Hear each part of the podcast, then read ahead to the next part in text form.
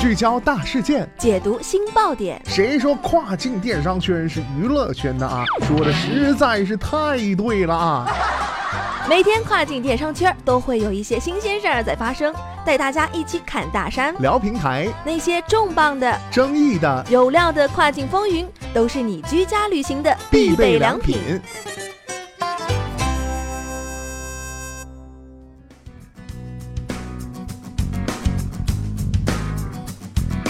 Hello，大家好，欢迎大家在每个工作日中午的十二点继续锁定到雨果调频，这里是正在为您播出的跨境风云，我是大熊。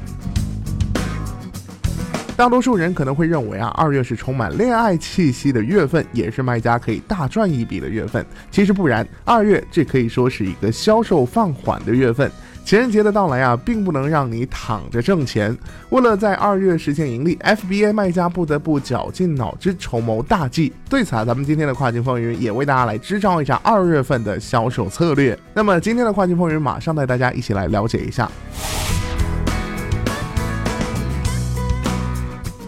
销售放缓的二月，对于亚马逊来说啊，二月是销售最慢的一个月份之一。造成这种情况的原因有以下几点：第一，长期的仓储费收取导致卖家降低定价，显然当价格下跌的时候，你赚到的钱就会少一些。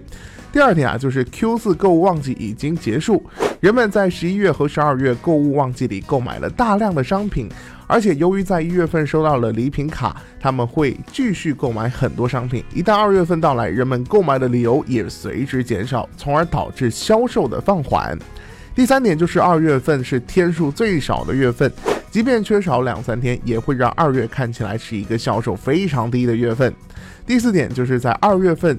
清仓大甩卖的情况很少见，大多数的商场在十二月和一月会推出圣诞节后的清仓销售活动，但是到了二月份呢，这种清仓销售活动就很少见了，因此送到亚马逊仓库的库存量减少，也导致了销售的放缓。再来带大家关注到的是长期的仓储费。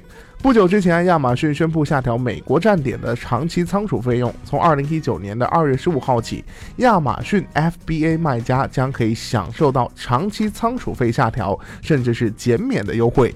那么，对于存放一百八十一天至三百六十五天的商品，卖家只需要在一九年的一月十五号支付上一期的长期仓储费之后啊，就可以豁免长期的这个仓储费了啊。那么，对于库龄超过一年的商品，卖家所需要支付的最低长期仓储费从每件商品零点五美元降低每件商品零点一五美元。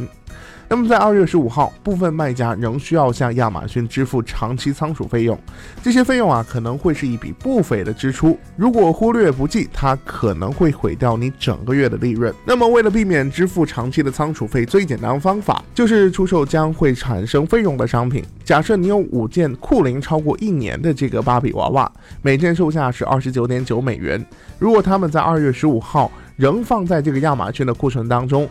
那么你的亚马逊将对所有的芭比娃娃收取费用。因此啊，你最好尽快的将这些芭比娃娃进行定价出售。那么降低商品出售价格是避免长期仓储费最简单的方法。所以可以肯定的说，很多其他亚马逊的卖家也会这么做，而将导致亚马逊网站上数百万商品竞相降价。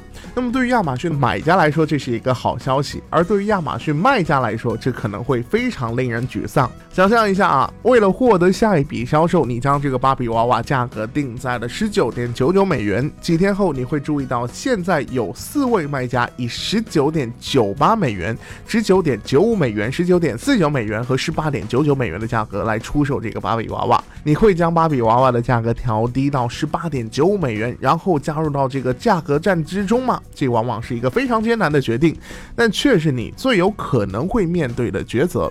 当然啊，最好的做法就是确保所有可能受到长期仓储费用影响的商品。在你收到亚马逊的邮件通知时，就已经被定价出售。但这种情况并不可能会总是发生。事实上，你还是可以采取行动的。出售可能受到长期仓储费影响的商品，不一定是最好的决定。如果你在亚马逊选品插件上做过调查，并认为有一天你还能够以自己希望的价格出售这商品，那么为这件商品支付的费用也许是值得的。假设你真的相信自己能够在今年 Q 四以二十九点九九美元的价格来出售这个芭比娃娃，你已经做过了相关的调查，并觉得这是一个不错的选择，你宁愿为每件芭比娃娃来支付几美元的长期仓储费，也不愿意将芭比娃娃降价十多美元。最后啊，你确实以这个二十九点九九美元的价格销售出去了，你仍会领先于其他卖家。